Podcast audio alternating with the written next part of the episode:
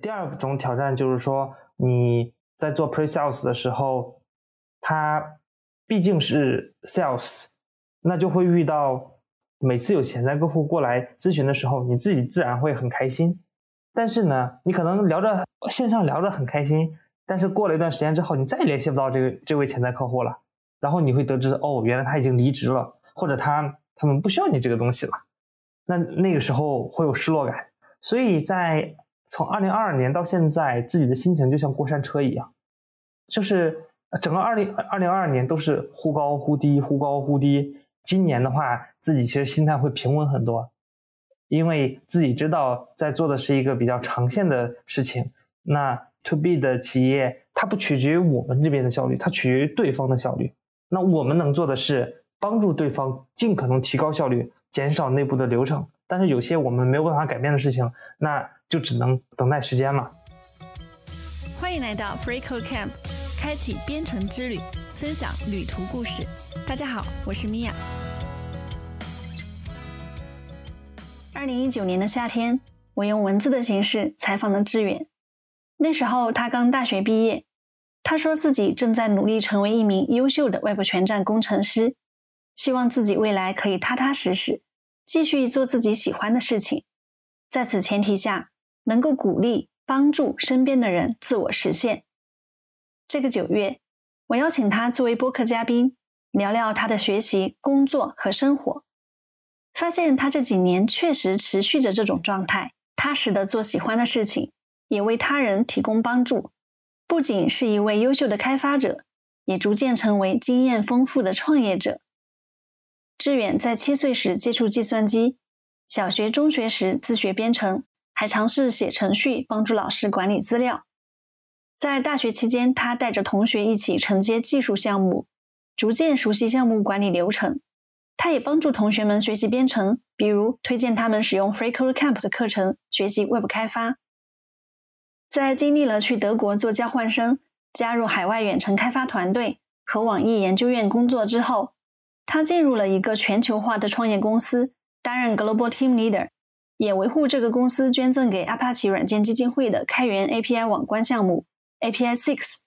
在节目中，志远聊到他如何适应从工程师转做客户支持，如何平衡商业和开源，以及给印度开发者捐赠最新款的苹果电脑。这些丰富的体验给我挺多启发，也让我想起四年前我在那篇访谈文章里写的。淡泊明志，宁静致远。愿我们永远年轻。希望你也喜欢这期节目，期待你把志远的故事分享给更多朋友。当然，也欢迎你给我们发邮件分享自己的故事。Hello，志远，谢谢你参与我们的节目。Hello，Mia，大家好。呃，我叫居志远，这个名字其实是我叔叔给我起的，呃，取自宁静致远。我现在是在做客户成功，在一个全球化的 startup 里面。我和米娅也是在好多年前就认识了。对，说到你的名字，以前我看到你在北京坐地铁的时候拍照，有个站叫芍药居，好像你还用过这个 ID。哎，我想问，这跟你有什么渊源吗？是的，这个属于自己小时候一个执念吧。呃，因为叔叔家就在北京嘛。然后小时候坐地铁的时候会经过那个地方，然后叔叔就说：“要不就叫你芍药居吧。”哎，我说这个名字不错。然后我还买了一个域名。对，嗯，刚刚你提到现在在做客户成功，那我们稍后可以聊聊你的创业经历。现在呢，我们先聊你作为一名开发者技术旅程是怎么开始的？你是什么时候开始接触计算机和编程的呢？嗯，我自己接触计算机会早一些，大概是在七岁左右。其实，在此之前，因为去叔叔家，他们家里面有电脑，当时只知道玩游戏。后来七八岁的时候，有了自己第一台电脑，但刚开始的时候也是会看很多的电视剧，比如说《大长今》，也会去玩很多的游戏。再到后来，接触到了 Flash 编程。原因是因为当时很热热衷于一个一个的 Flash 小游戏，然后自己就想去做一个让自己玩儿。再到后来就接触到了各种编程语言，从 C 语言到 C Sharp，再到 Visual Basic。因为 C 语言比较对于当时的我来说比较困难，于是我就选择了可视化做的比较好的 Visual Basic。再到后来，在学校的时候会觉得有些老师重复的工作可以通过程序来完成，于是自己就开始学，呃，自己去写一个程序，帮助老师来管理一些资料。我记得你在一次分享中有提到，你因为 QQ 被盗，就自学了网络安全，然后把 QQ 给找回来。是的，当时有一个自己的 QQ 号，因为在网络上。点了一个链接，然后 QQ 它就会提示，呃，你的 QQ 已下线，新的登录地在新疆的一个地方。哇，当时我就想，原来 QQ 还可以被盗号。那个时候了解到黑客，然后又了解到了白帽子和黑帽子，然后自己在网络上查询各种各样的工具，查询各种各样的渗透的方法，自己当时算是一个脚本小子吧。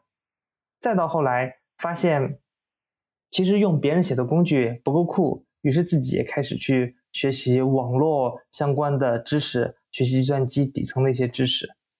再到后来去参加乌云白帽大会，那是最后一届在北京举办的活动，当时见到了很多的白帽子。嗯，那在你最初学习的时候，你有探索哪些学习方法和资源呢？因为当时还比较小，在小学、初中那个时候，包括身边的长辈，他们其实也没有从事相关行业的，只能通过看书、尝试查搜索引擎。搜索引擎对我来说是一个非常宝贵的资源。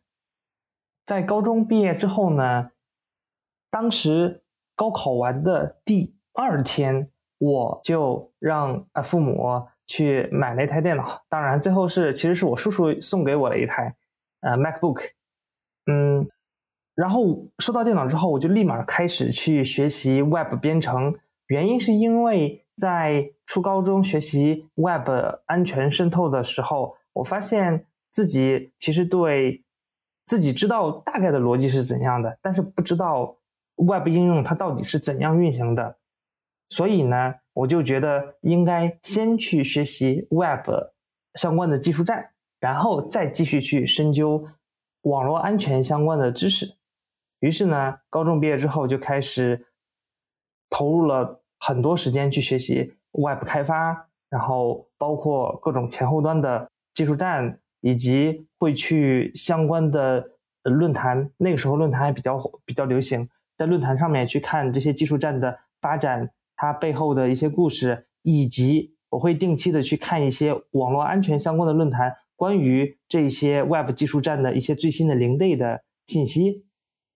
嗯，到了大学之后，因为当时所在的大学计算机它比较偏向于理论，而自己又比较喜欢实践，因此自己很快就受到了一些关注，呃，一些学长还有老师的关注。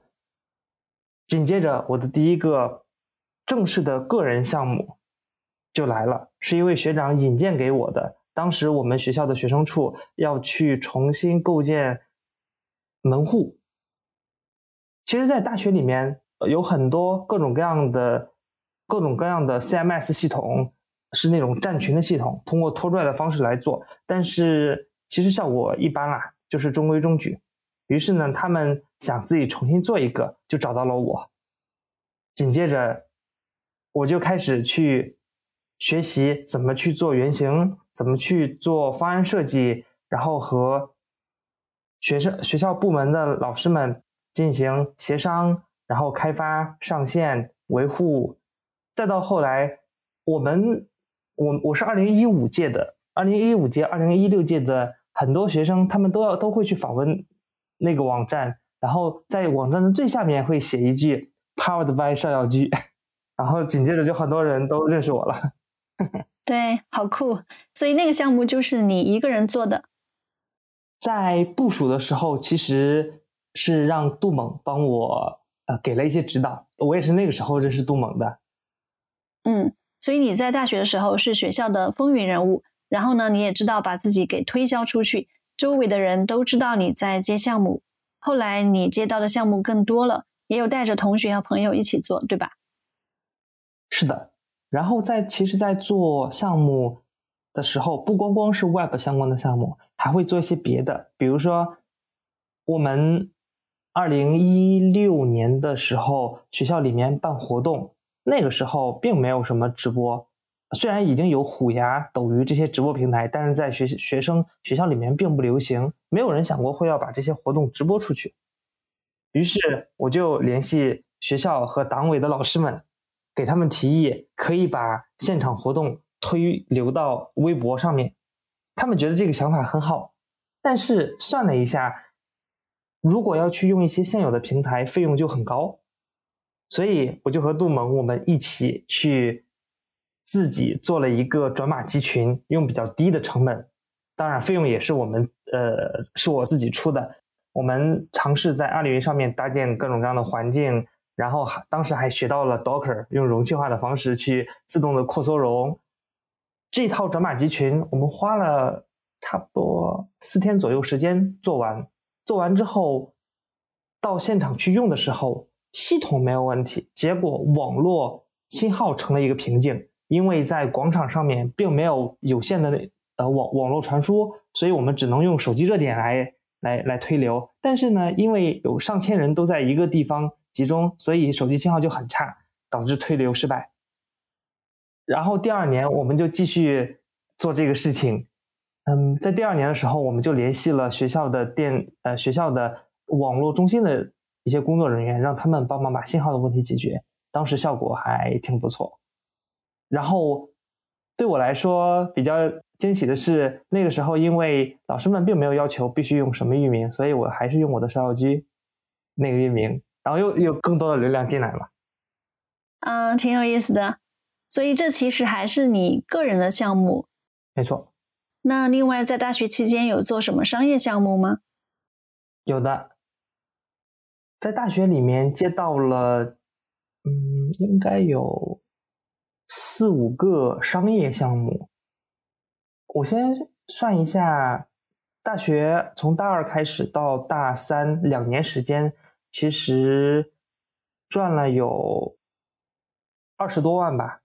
二十多万，嗯，呃，就所有项目，虽然我现在觉得不是太多，但是当时觉得还是蛮多的，还是挺滋润的，因为。当时自己生活费一个月才一千块钱，所以从大一下学期开始，我已经不要生活费了，反而就是我妈让我做什么什么事情，然后我不想做的时候，我就直接给她打钱啊，你就不要说了。嗯，我们先聊一下这些项目。当时你是带着身边的同学和朋友一起去做，这个过程和你一个人做项目肯定不一样，需要一些项目管理的流程。那这个过程你有些什么探索和收获呢？第一点是要做好需求分析，因为在大学期间做过很多小小型的项目，但是呢，因为在前期需求沟通不清楚，以为自己了解了需求方要的东西，然后做出来其实是不符合预期的，那不符合预期，人家也不会去掏钱，最后就变成了坏账。那第二点是要签合同。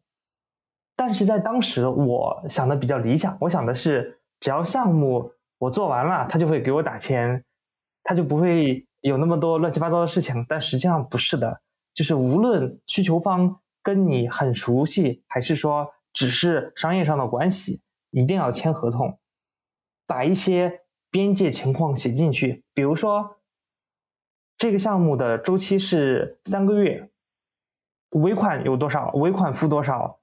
呃，定金付多少？什么时候交付完毕？这些需要写清楚，否则的话，出现过几次事情已经做完了，但是需求方一直在不停的增加新的需求，他就是想让你往里塞东西，但是又没有什么合同，所以只能吃亏。那其实他越是让你加东西，然后你越做，最终他就会越来越得寸进尺，然后最后这个项目就不了了之或者不欢而散。然后第三点是在做。团队管理的时候，其实当时团队并不大，就具体需要多少人参与，取决于这个项目的规模，最多没有超过五个人，就是说我在做需求的管理，同时呢，让两位前端、两位后端来同时做事情。还有第三点是在做团队管理的时候，一定要做好 timeline，因为大家都是在 remote，相当于自己建了一个很小很小的 remote 的 team，那需要让团队里面的成员去有 remote 的这种意识，让他们有事情及时同步到自己。嗯，这是一些很宝贵的经验，对外的合作以及对内的管理。所以那时候你的收入很高了。呃，我知道，像我们那时候，嗯，读大学，然后很多学生他做兼职呢，就是做家教、销售这样的工作。我很好奇，你会怎么规划使用自己赚的这么多钱？嗯，这是一个很好的问题。我其实现在才能理解到，当时为什么我父母包括朋友他们都没有办法理解我的消费习惯，因为在当时在大学里面的时候。第一，我很少去食堂，每天基本上每天中午晚上都会和就是带朋友去下馆子，然后大部分也都是我来买单，因为都是一些关系比较好的吧。嗯，第二点是我会跑来跑去全国各地去玩儿，去转一转，有时候一个人，有时候可能呃约几个朋友一块儿。第三，我会去采购一些设备吧。比如说，当时我们在学校组织 Minecraft 的活动的时候，就是说把学校用 Minecraft 里面再复刻一遍。在做这个活动的时候，我们需要学校的平面图，所以呢，我就去买了一台大疆的无人机。然后还有第四个是，我会去订阅很多 SaaS 相关的软件。那在毕业之后，很自然的去了一个 SaaS 公司。对于这些呃习惯会比较了解，还有的话是我会去尝试一些新鲜的事物，比如说去看音乐会，去参加一些嗯参加一些付费的线下活动，比如说 Arc Summit 这类活动啊。当然啊，去的去了几次之后，发现哦，原来这是社交活动。嗯，你以为是技术活动？对，在当时去之前以为是技术活动，但是。买了票之后会发现原来是社交活动，但是因为这些社交，就是因为它是一个社交活动，认识到了很多呃高管，然后因为自己也比较活跃吧，所以会有一些资源，这些在后面也帮了我很多忙。但是反而是开始创业之后，自己会变得，呃，大学的时候会变得比较的 open，在创业之后会变得相对的。保守一些，可能是为了去要去节省自己的精力。理解，就是不同的阶段关注点不一样了，所以你大学的时候能够打开自己去体验不同的事物，啊，这个大学生活真的非常的舒适。那时候除了做项目、提升技术能力、管理能力，你还在哪些方面有所探索吗？嗯，我觉得最重要的。一点就是把自己学到的东西教给身边的人。说的直接一点，就是教身边的人学习 Web 技术。因为我看到，第一，身边有很多朋友、很多室友，他们选择会呃做兼职，比如说会去送外卖。但其实，第一，这个事情呢，它不够长久，它对自己是不能够复利的。第二是。成本很低，呃，就成本成本其实很高，时间成本很高，但是收入很低。还有第三点是，我觉得他们并不喜欢做那样的事情，所以我在想，既然我能学会这些事情，那为什么他们不能？所以我就尝试着去组织一些线下的 Web 学习编程的活动。那就是因为此这样的事情，我了解到了 Freecode Camp。也了解到了更多 FreeCodeCamp 社区里面的成员。嗯，对，我记得那时候你也用了 FreeCodeCamp 课程去教同学们。那通过做这件事情，有让哪些同学对编程感兴趣，然后后来也从事开发工作吗？嗯，到目前为止，有一位是女生，她在大学的时候因为我们是我们不是一对一的教的，我们是因为我我是计算机学院的，正好有一个办公室的钥匙，里边是一个机房，然后我就组织每天中午的时候或者晚上的时候，会组织大家到这个机房里面去给他们定任务，然后去做一些实践。到目前为止，有一位女生，她是在做 Web 工程师，还有三位男生是在做 Web 工程师，而且其中一位也在我们公司。嗯，很不错。那我们接着聊你的经历。在二零一八年的时候，你作为交换生在德国待过一段时间。嗯，那你在那段经历中有什么体验呢？嗯，很直观的一点，我觉得我是。三月份去的法兰克福，在德国，我觉得最大的感受是，会如果自己的心态不好的话，可能会觉得很孤独，会会很抑郁，因为你在那边并没有特别就知心知底的朋友们，你有的只是你身边的一些同学，可能并没有那么的熟。当然了，这些关系是需要慢慢培养的。其次是在那边。积极的一点是，那边有更多可以尝试的事物，比如说去学习德语，去学习一个人去餐馆点饭。呃呃，当然我也认识了，就就是因为此认识了一位土耳其餐厅的服务员。对，因为我我我很喜欢那家餐厅，他们做那种土耳其烤肉。还有是，你可以去周边的一些城市或者国家，因为欧洲每个国家并不是特别的大。可以跟朋友们去法兰克福，呃，去布拉格转一转，去布拉格那边尝试去跳伞，这些活动我觉得都很棒。反而是原本计划去那边好好读书上课，但是其实很多时间都花在了去在学校外面跑来跑去，探索一些比较新的新鲜的事情。对，也是一段很难得的经历。好像你当时在那边待了差不多半年，半年时间是的。嗯，你给我的感觉，整个状态是打开自己，去体验不同的事物。这跟你在成长阶段家庭对你的影响有关吗？我认为是有的。第一是自己知道，在做很多事情的时候，其实是有背后是有家人的支持的。尽管在做那些事情的时候，自己并没有那么强的感受，但是现在回过头来去想，那个时候为什么自己胆子可能会比身边人更大一些？就是因为，呃，即使犯了错或者遇到了哪些事情，家人都会支持我的。第二个是，我觉得是因为同理心，就是我的家庭环境让我有很强的同理心，知道什么是好的，什么是。对别人不好的，还有是自己从小，嗯，就是我奶奶会让我去下地做一些农活，比如说收一些麦子啊、玉米啊什么的。我就很小的时候，然后就街坊邻居可能会说：“哎，为什么让你家的，就是让你孙子去做这个事情？”那我们就是笑一笑就过了。但是就是因为那段经历，让我知道。让我养成了一些耐力，因为你想想，每天可能有时候早上五点多就要去，然后忙到夜晚上七八点才回来，晚上七八点天黑了才回来。然后到高中的时候，因为学业比较忙，所以我奶奶也就不让我去下地做做一些事情了。在家里面，不管是我父母还是就是我爸爸还是我叔叔他们，在家里面，我奶奶一直说的就是要好好。上学好好读书，不然的话就要下来，嗯，呃，就是要去种地。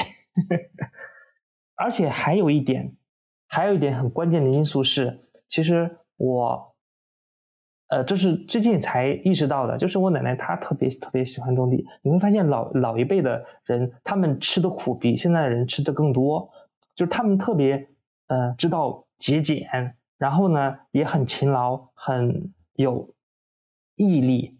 这些精神都是他们留给我的，所以受益匪浅。对，所以家庭的教育观念也磨砺了你的性格。其实我觉得在你身上能感受到跟同龄人不一样的勇气。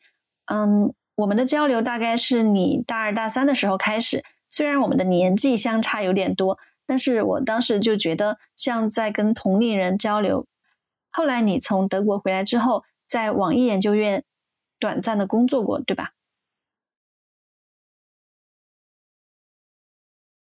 对，呃，在回国之前，其实自己去，呃，因为大三升大四嘛，要找实习，那我就投了一些自己喜欢的企业，比如说像阿里。那个时候，我觉得就是我对，呃，淘宝事业部还有一些事业部会很感兴趣，因为认识一些那边的朋友们，看到他们在做的事情都很酷。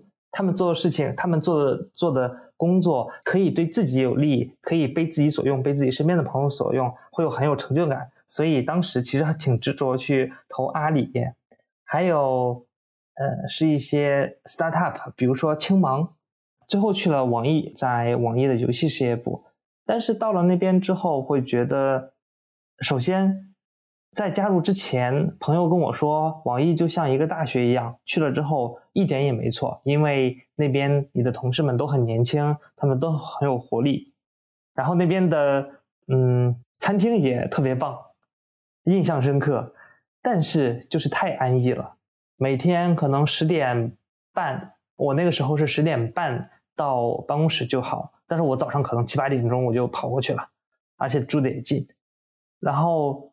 你想想，十点半过去，可能稍微聊一聊，就到中午该吃饭了。吃完饭之后，下午开始工作，然后到六点多就又下班了。我觉得这种生活过于安逸，所以自己就离职去了，呃，找了一一支远程团队。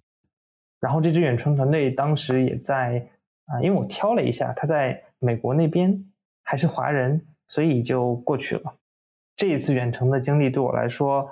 其实让我学到了更多的呃内容，嗯，一方面是技术上面，因为毕竟是一个 startup，它是有它是有生存压力的，嗯，所以它给你发高的薪酬，意味着你要去做更多事情。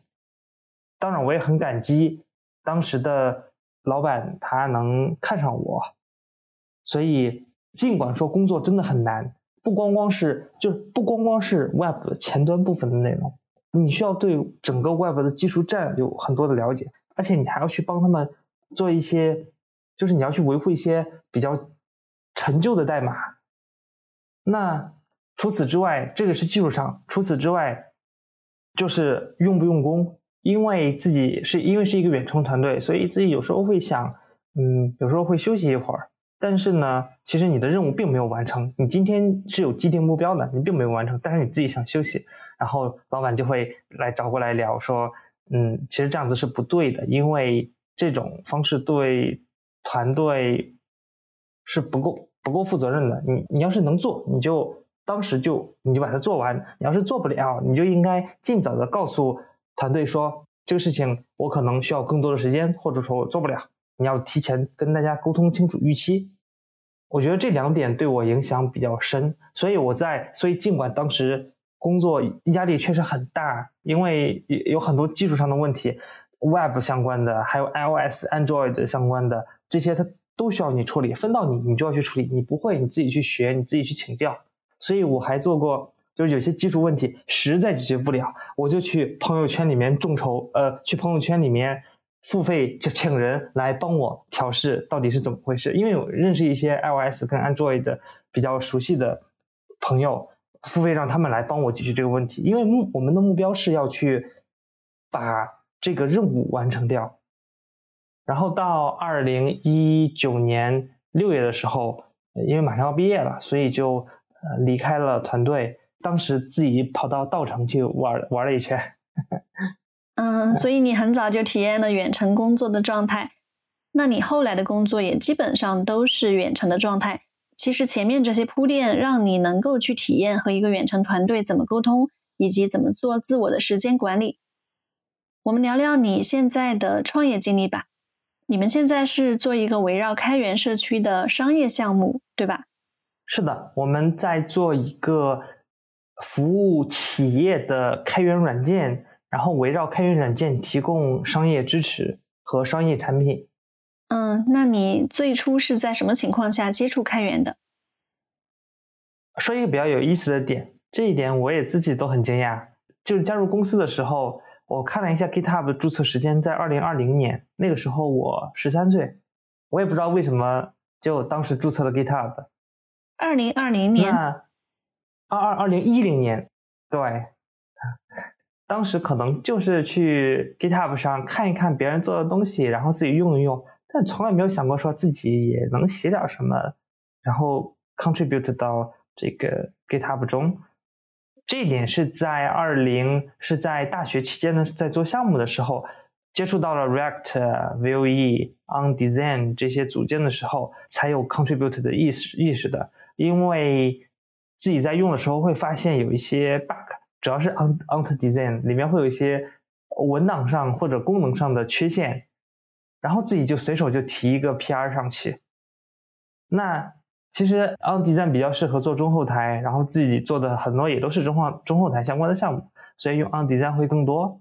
然后提的 PR 也多了之后，我身边的有些朋友他们毕业之后也做 Web 相关工作的时候，他们用 OnDesign 的文档发现，哦，这里面竟然有我的头像。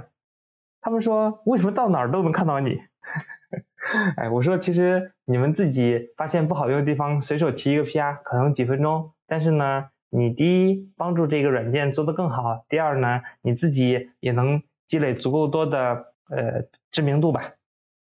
嗯，就是从 user 到 contributor，然后 Ant Design 是一个 UI 组件库是吧？是的，OnDesign 是阿里开源的一套 UI 组件库，你可以用它很轻易的去。呃，怎么说呢？就是你用中后台的时候，会有一些像时间选择器、表单这类组件，OnDesign 都已经给你封装好了，你拿过来直接用就可以了。对，当时参与这些开源项目，融入开源社区，能让你被更多的人看到。所以现在公司的创始人，他是在哪里发现你的？这个应当是在我记得很清楚，是在大学的时候。加入到了一个付费的社群，是当时极客时间的池建强，他有一个付费的社群，于是我就付费加入进去，然后认识了现在的 founder。其实说来有意思，在这个社群里面还有另外一位朋友，呃，在二零一九年呃就是加入社群之后呢，他也给我对接了一个项目。其实当时加入社群的时候，我花了一个月生活费，现在想想只有一千块钱。但是呢，加入之后给我对接项目的这位朋友，他给我创造的，就这个项目给我创造的，可能已经翻了有，嗯，几十倍了吧。嗯，厉害。所以在二零一九年的时候，现在这个公司的创始人，也就是 API Six 项目的发起人，他联系你，希望你能为这个项目贡献一个 dashboard。啊，我们可以先介绍一下 API Six 是什么，以及你是怎么完成 Dashboard 的。API Six 它是和 API 从名字上看，它是一个和 API 相关的项目，它是用来去处理处理客户端，就是我们的手机、电脑、网页到服务器之间的 API 请求的。你可以把它理解成，在就像我们去过。机场的安检的时候，你需要去 check in，你需要去过安检，你需要去找登机口。那 API Six 它作为 API 网关，它它提供了一整套的一整套的身份的验证。身份验证就是指 check in，还有安检，还有一些安全相关的功能。安全相关指的是。对应到机场机场的这个场景的话，那就是过安检，然后要防爆检查，还有它提供了一些分流的作用，那就是把旅客分散到不同的登机口，让他们乘坐不同的飞机，但是去的是同一个目的地。它提供了这样的能很多这样的能力。嗯，有没有什么跟它功能相似的产品呢？可以举个例子。有的，比如说 Com。Con 是一个发展更早的公司，应当是在二零二二零一零年的时候就开始做了，做 API Gateway，这一个是比较出名的。还有 API Six，它和 Nginx 也有一些渊源，因为 API Six 用到了 Nginx 的模块，呃其中的一个网络模块，用来处理流量。哦，那当时你是怎么完成这个 dashboard？其实当时在收到这个需求的时候，对我来说，我只要能搞定 API 的实现就可以，而且当时这个项目只需要我实现前端部分，服务端的部分不需要我来做，那对我来说就更容易了。但实际上在在接手的时候，会发现其实你需要去搞清楚这个东西到底在做什么。虽然第一个版本很快的上线，但是它只是仅仅是。把你需要在命令行里面去调用 API 的这种过程，把它变成了一个通过界面界面来发送请求的一个过程，呃，一一一种实现。但是第一个版本其实现在想想，嗯，它只是说能用，但是它不能生产可用，它不够友好，它的功能过于的技术。总之啦，在这个过程中需要。本以为只是一个简单的 Web 前端的实现，但是呢，发现其实你需要对它的这个整个产品的理解会要更深，要更深的了解，否则的话，做出来的产品啊，它做出来只是一个 Web Web 项目。嗯，就是要考虑更多的用户体验。是的。所以你一开始是以贡献者的身份加入这个项目。那后来你又是怎么加入这个团队的呢？二零一九年，这个项目被创建，当时从 Dashboard 开始介入，那一直到二零二零年的五月份之前，其实自己都是在用零碎的一些业余时间来贡献。到二零二零年的一月份的时候，当时 Founder。联系我说：“哎，我们要创业，要不要一块儿加入进来？”当时其实第一反应是，呃，婉拒了。原因是因为我觉得自己在 Web 上面，呃，不够精进，因为遇遇到了很多很强的人，所以我打算在 Web 上面更精进。但是 Founder 找了我两三次，应该是三次，后来我才啊觉得就是自己转变了观观念，觉得。呃，要加入进去，原因是因为自己在大学的时候就有一个想要创业的想法，只是没有找到一个合适的契机。那二零二零年的时候，一想，哎，这个或许就是一个很好的，呃，很好的一个契机，然后我就加入了。嗯，那你们团队的商业模式是怎么样的呢？商业模式，第一，我们公司。在持续维护着 API Six 这个开源项目，但是呢，第二我们会把一些和企业用户相关的控制相关的功能做成一个产品。那 API Six 它只是一个 API Gateway，其实无论那些控制的控制相关的功能有多高级多复杂，最核心的还是 API Gateway，因为 API Gateway。是和用户，就是用户能感知最近的。如果你 API Gateway 不稳定，就是你 API 网关不稳定，或者你的 API 网关挂掉了，那么你的会有大量的终端用户受到影响。比如说，像在星巴克点单，他们也会用到 API Gateway。那在早高峰的时候，如果 API Gateway 挂掉了，那么可能上海、北京的点单系统就没有办法用了。你可以想想，试想一下，它能损失有多少？那第三个是我们会提供 SLA 的支持，也就是说，你在用开源项目的时候遇到一些技术问题，那么我们会有专家来帮你做排查，也会给你提供咨询相关的服务。这就是我们的商业模式。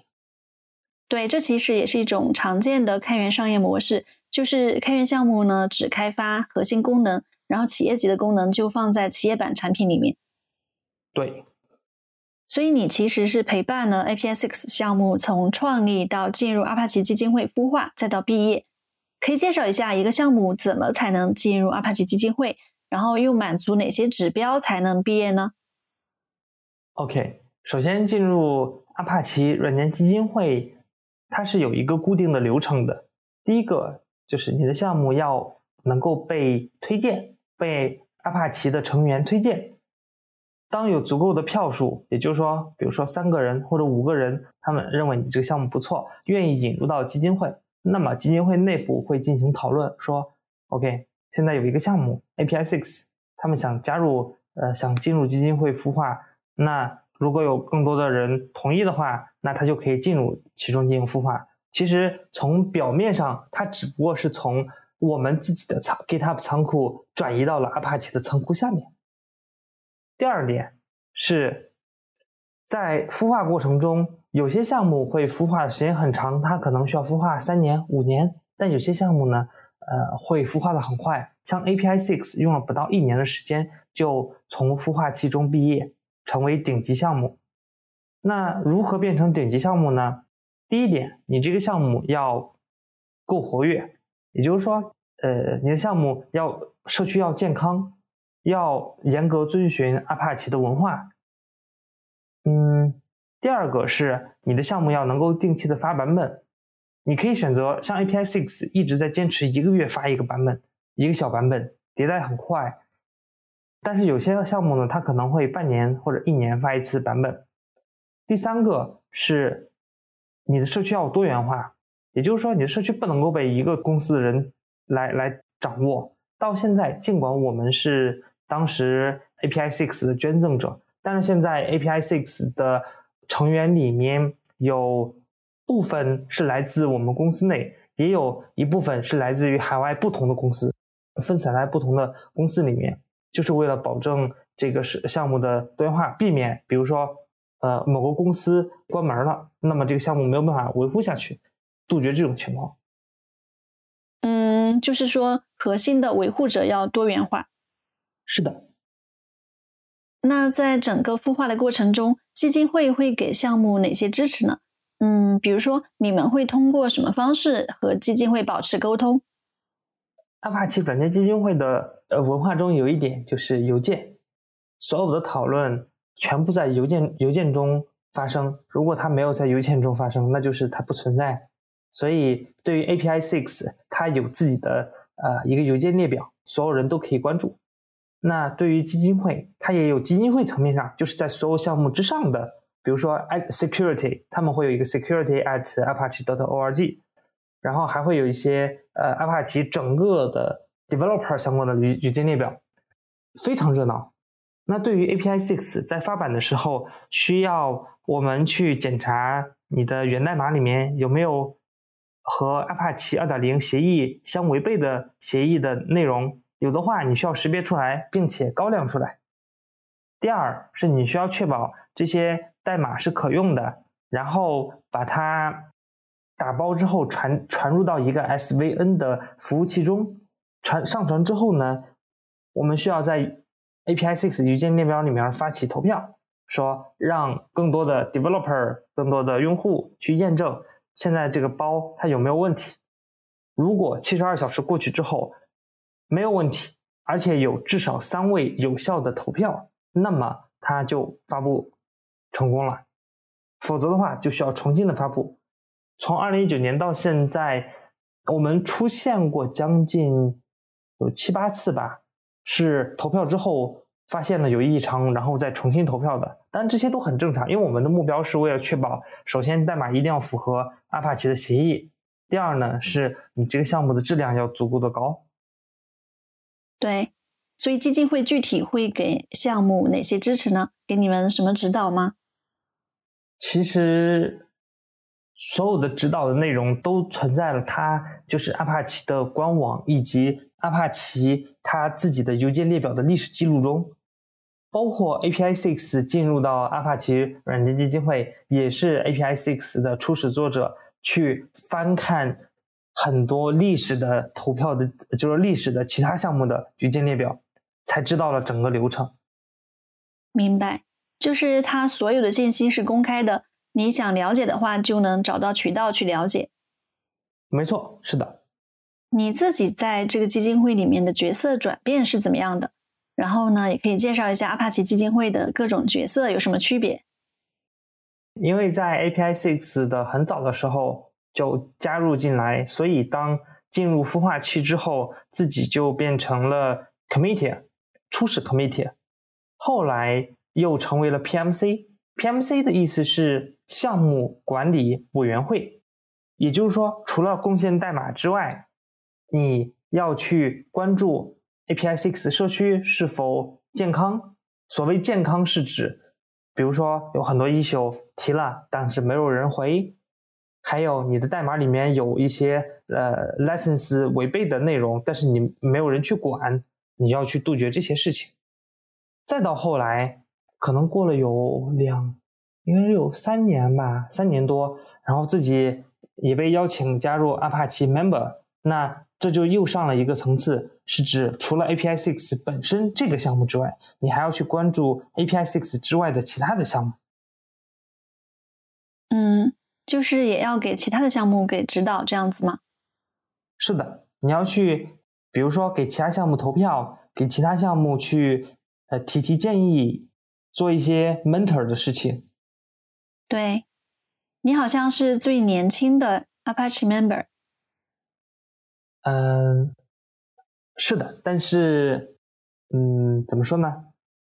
呃，其实年龄，我觉得年龄无妨，因为还有更多很，就是怎么说呢？就是阿帕奇软件基金会里面，像阿帕奇的董事们，阿帕奇的 board，他们其实都在做一些很细微的、细微的事情，所以自己也没有，从来没有觉得，呃，变成了 member 之后就会哇，你看我是阿帕奇的 member。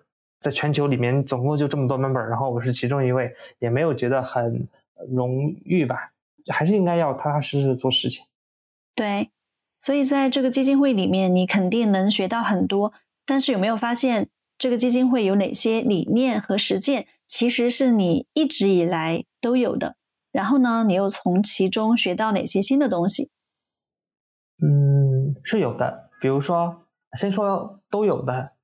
其中一点就是在基金会里面，我们会很鼓励贡献者来为项目贡献，也就是所谓的多元化。你来自世界全球各个国家的贡献者，我们都欢迎，不分年龄，没有种族，没有技术高低。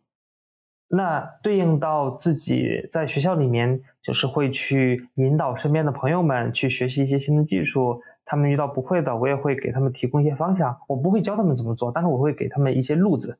毕竟授人以鱼不如授人以渔嘛。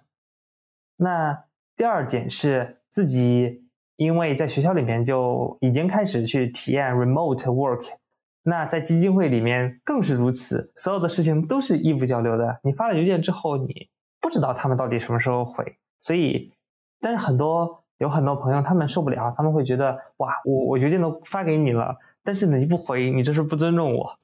嗯，我我只能说是因为我们。对此理解不一样。那对于一些呃新的东西的话，那就是阿帕奇软件基金会，其实在很小很小的时候，就是在小学那个时候去接触 Web 编程的时候，就了解到像 Apache Server 这种组件，还有 Tomcat。那从来没有想过自己能被邀请加入阿帕奇软件基金会，然后自己做的项目也被捐赠到了其中。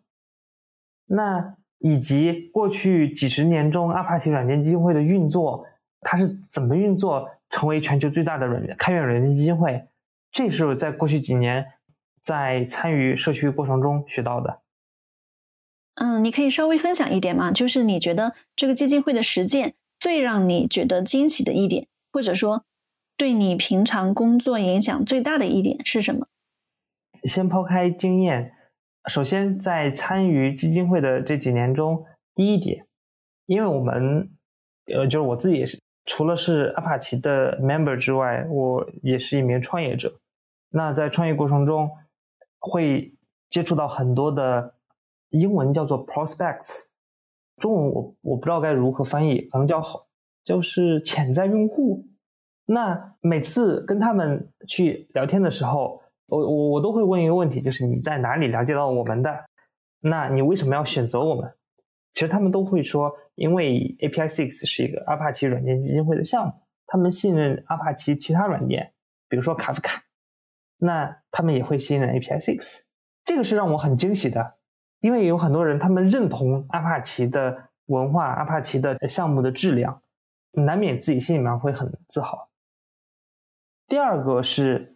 在基金会中会发现，真的大家都很朴实，大家都是在呃邮件列表里面有时候也会有争吵啊，并不是总是和和睦睦的。但大家比如说在讨论一些呃非项目相关的问题的时候，我们会有一个会有一个内部的邮件列表。那你有你的观点，我有我的观点，而且在同一个邮件列表列表中讨论同一个话题的人，还是来自不同国家、不同文化、不同种族的人。所以难免对一个事情有分歧，然后我们就在那儿噼里啪啦在那讨论，有时候可能一个话题能讨论好久好久好久，那个邮件列表特别长。这种是让自己觉得，嗯，当然最终都能达成一个平衡，然后做出对项目或者对基金会觉得更有利的一个选择。还有是第三，我觉得，呃，就像刚才提到的，基金会的很多人他其实都很朴实，就是在踏踏实实做事情。董事们每隔一段时间都要开董事会，包括国内的董事，呃，就国内就是华人董事，他们也要在凌晨的时候去参加一些董事会。其实，嗯，其实我觉得这些都是值得学习的一些地方，还有一些人吧，会告诉自己不要太骄傲，要踏踏实实的，还有要耐心。嗯，嗯，我理解。就像你刚刚说的，他们即便在这里面有一些 title，但是呢，所有人其实都是志愿者。会看到这些前辈，他们对一些细节也保持耐心，保持钻研的态度。是的。所以，我们回到你在公司里的工作，现在你在团队的职务是 Global Team Leader，你的工作日常是怎么样的？呃，首先，目前来说，在过去几个月时间里面，我个人更像是在做售前 Pre Sales。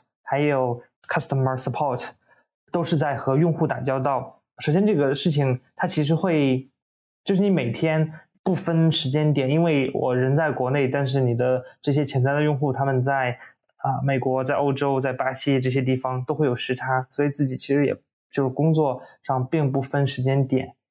那第二个是，因为离用户近，那么你就能收到他们的一手信息，他们对产品的反馈。他们对你公司的评价，对你项目的评价，这些对公司都有很大的帮助。所以现在我们呃，就是我我还在做一些从客户那边收集到一手的反馈，然后交到内部的产品，交到内部的一些 manager，让让大家去讨论，然后去做一些改变。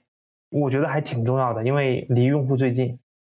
那在此之前的话，二零二二年初一月份到二零二二年末。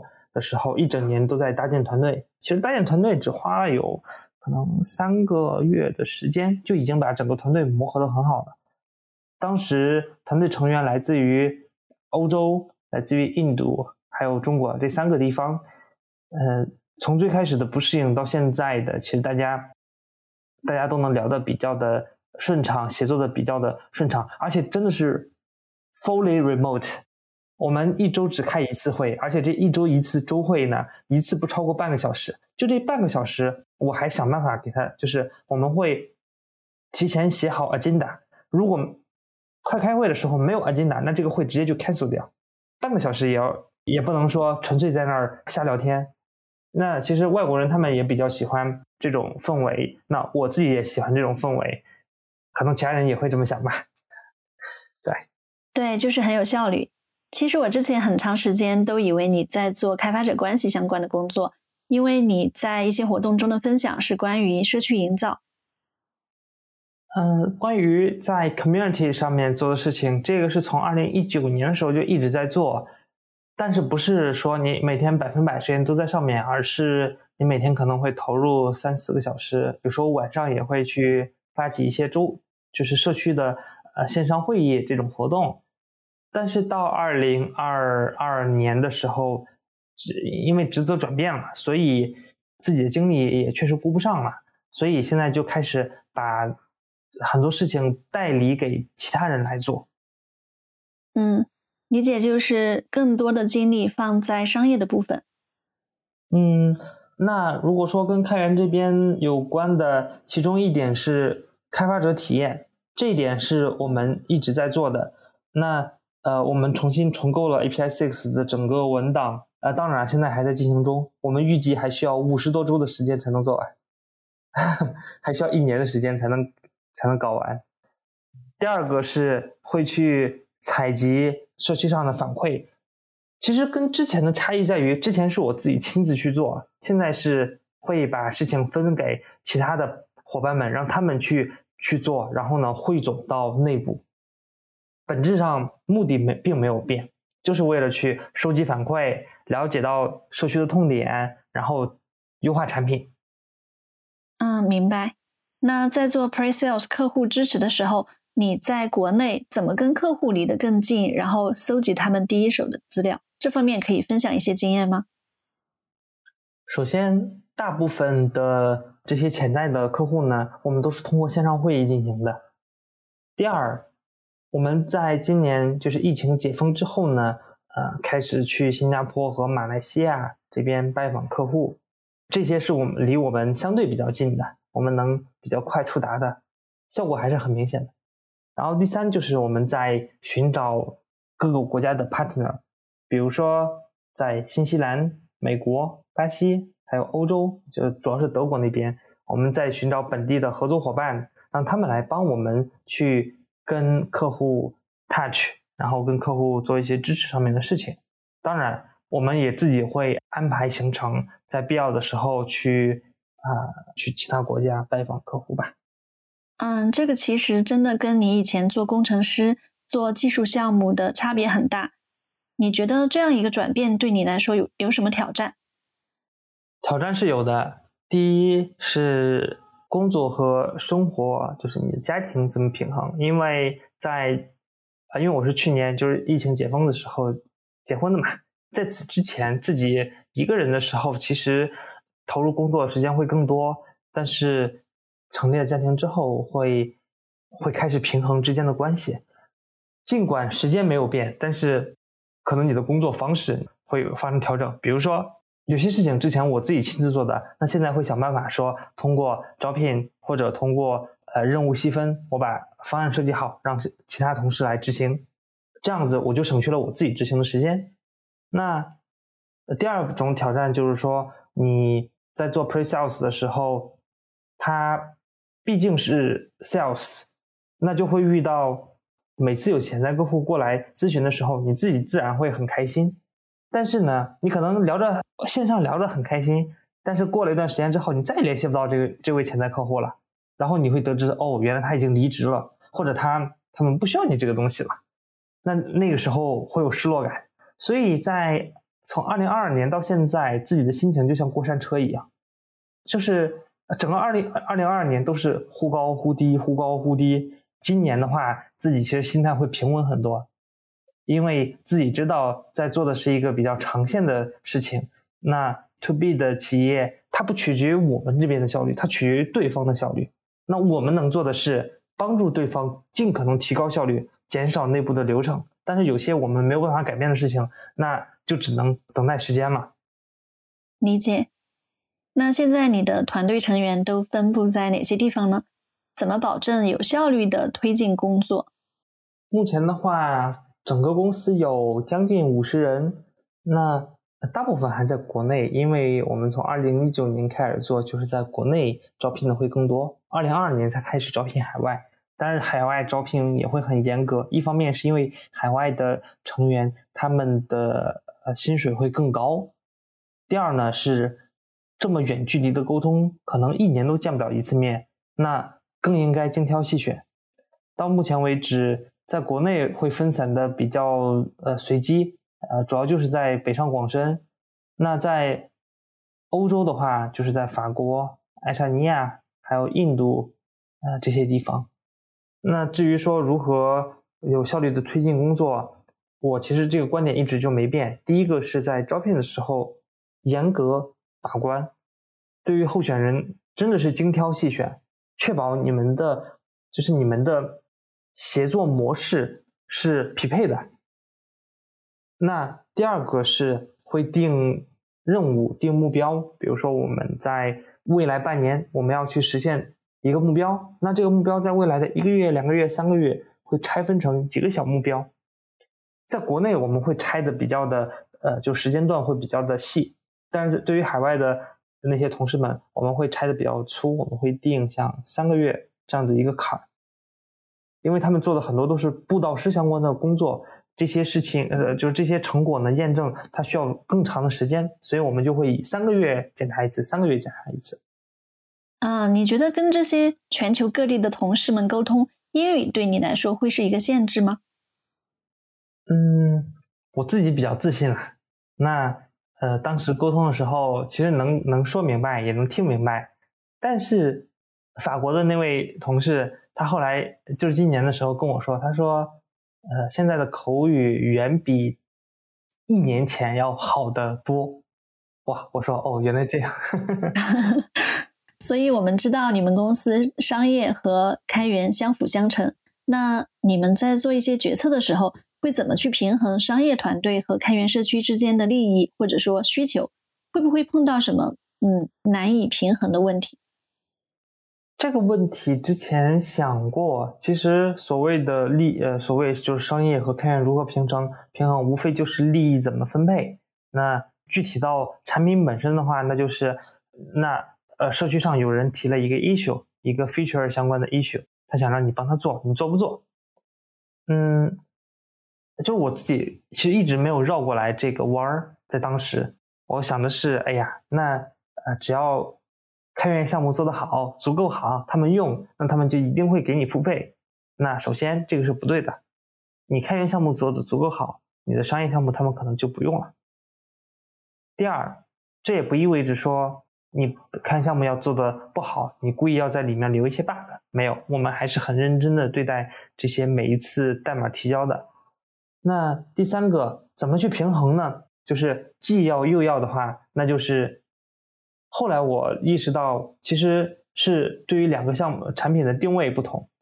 你只要把定位搞清楚。首先，API Six 它追求的是稳定、技术的先进性、灵活性。它是一个开源项目，我们可以把一些更先进的技术引入进去，比如说 Web Assembly 引入进去。那可能这些企业用户他们并不会去用这些东西，但是你的开源项目你你要去做一些这方面的探索。啊，就是做更前沿的探索。是的，第二个，对我们商业项目来说的话，那就是稳定，要有企业产品和支持，要有一些企业级的功能，能和企业内部的系统做更好的集成，能让这些企业的员工能更快的上手，这是企业项目的定位。那清楚这两个定位之后，那就不矛盾了。因为 API Six 对于 API Seven 而言，它就是 API Gateway。那我们 API Seven 去把我们的企业项目的功能做得更好、更易用、更符合贴近用户的需求，那么用户他就会买买单。这个在跟用户就是 Sales 阶段是验证过的，用户他们其实是认可 API Six 的，就是那种扩展性、它的能力的，所以他们嗯。他们相信你 API Seven 在 Gateway 这块是没有问题的，然后在控制面上，他们就会需要有更高的要求，他们需要你的产品足够的易用。所以回到刚才的问题，商业和开源如何相辅相成？我觉得这就是我我的答案，他们不冲突。嗯，而且从某种程度上来说，当你们更加真诚的去和社区成员交流也好，去处理他们的反馈也好。其实通过这个方式建立的信任，未来这个社区成员所在的公司对于企业版有需求，嗯，这个可能也会成为你们的客户线索。是的，那我们一部分的销售线索就是来自于开源的社区，GitHub、Slack 邮件列表，我们能知道到底就是加入这些社群的人，他们来自于哪个公司，他们的公司规模有多大。然后我们会去约对方进行线上的沟通，你们是怎么用的？能不能给我们提供一些 use case？能不能给我们呃来做一些分享？或者说你们内部需不需要我们来给你们提供一些技术支持？那就是双方互利。对，其实说到和社区成员建立信任，我觉得你身上有一个很明显的特质，就是你刚刚提到的同理心。比方说，我知道你有给你们社区的一位啊 contributor。就是一位印度的开发者捐赠一台 Mac，而且是最新款的？其实是因为，首先，呃，当时那位贡献者他帮助 API Six 的 Dashboard 这个项目贡献了很多的代码，然后，但是他的代码很旧，他代码用的是，就他他的计算机用的是，嗯，可能我在初中、高中时候用的那种计算机，就很旧很旧，就那样，他把这个项目跑了起来。但是，他在做一些贡献的时候，做一些代码编程的时候，他的电脑经常要重启，因为太卡了，太卡。所以当时我就想，嗯，那我就要不试一试送他一台 MacBook，让他能够更快的去去用去做贡献，甚至对他的帮对他的工作也有帮助。所以就就做了，也没有想太多。呃，对我而言，啊因为其实当时 Mac。Book Pro 大概就是一万多一点点人民币吧。那其实对自己而言，因为已经有了一定的收入了嘛，那呃对我而言损失其实并没有什么太大的损失。但是对于他来说，他可能能靠这个工具，加上他自己在过，总之他在过去的开源社区的参与过程中，验证了他的耐心。那我觉得给他一个好的工具，可以就是让他更有效率吧。我好像之前在社交媒体看到你分享的一位开发同学说，嗯，教师节的时候第一个想到的教师就是你，不知道是不是他？对，是的。哦，而且他现在也有了更好的工作，对吧？对，是的。我翻到你的博客里有一篇文章是关于 To B 产品的英文文章，大概就是讲用户需要的不只是软件，而是一个解决方案。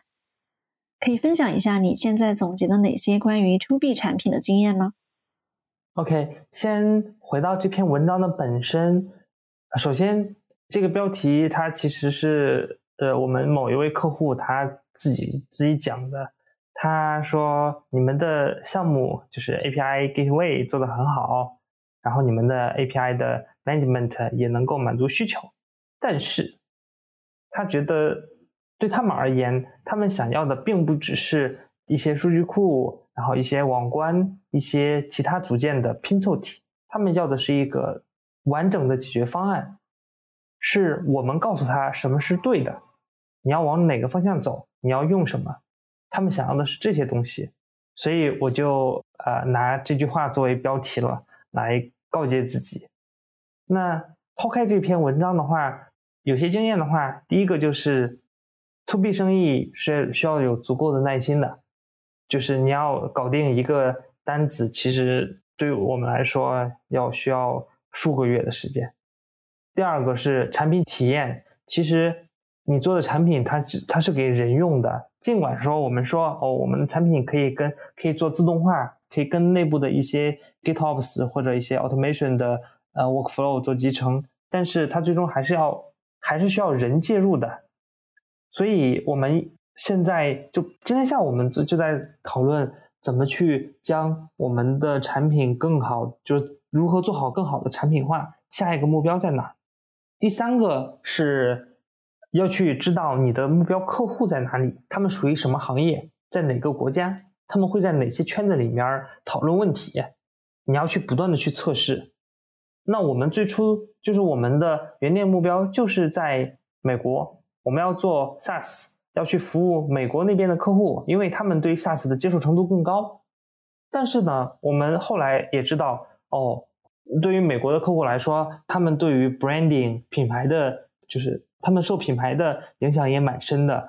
所以，如果说你不知道这些事情，愣是要去打某一个市场的话，其实那就是鸡蛋碰石头的那种感觉。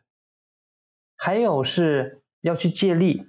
借本地的合作伙伴的力量，因为他们对本地人的文化、他们的语言都是相通的，很熟悉的，这个也能够加速我们在 business 上面的进展。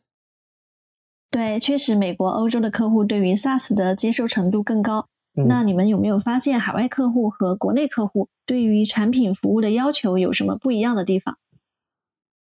嗯。海外客户会更希望一个标准化的产品、标准化的解决方案，而国内的话会因为国内每一家企业它内部都会有自己独特的一些定制相关的需求，这点是不一样的。那这个是我认为海外客户会比国内客户就更加标准化的一点，这个是很好的一个点。那另外一个点，国内比海外啊，我觉得更好的一个点是，国内的场景更加的复杂，它对于产品本身有更多更复杂的场景进行验证。这个是在海外那边很少能遇到的。那对于我们而言，我们提供 API Gateway、API 网关、API 管理。那在在国内很容易能找到很多的客户，他们的使用量都是很庞大的。但是在海外，他们的量其实呃并没有那么的大。嗯，明白。我们前面聊了这么多关于工作的事情。那最近你对于自己或者是对于生活有什么新的思考吗？嗯，对生活对自己，首先是对现在在做的事情，因为毕竟自己还，我觉得自己其实心态挺年轻的，所以要对事业保持足够足够的耐心。第二个是对生活要添加更多的乐趣，所以我自己会带家人。去外面转一转，然后呢，除了让自己视野开阔之外，也想让自己的家人他们视野也变得更加开阔，出去走一走。第三个是对于自己的话，会去学一些新的技能，比如说呃游泳。哦，不错不错。那对于想要在技术道路或者是开源社区中发展的人们，你可以分享一些建议吗？嗯，这个问题其实我被问过很多次。我觉得就是我没有什么很标准的方式，我自己是呃行动派啊，就是参与进去，然后不断摸索就好了。但如果你一直在开源，就是在这个门门前面转悠，你其实一直进不去。所以别想那么多，参与进去。找一个你感兴趣的，如果你要做的是一个技术相关的事情，那就去找一个技术相关的，就是找一个开源项目参与进去就好了。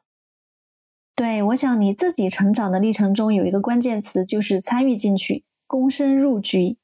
谢谢你今天分享这么多的经历和经验，我们也看到你从一名开发者成长为经验丰富的创业者，也祝愿你未来在事业上、在社区中，还有在生活中。有更多丰富有趣的体验。嗯，谢谢志远，拜拜，拜拜，谢谢米娅，谢谢收听，希望这期节目带给你启发和动力。欢迎你把节目分享给更多朋友，下周见。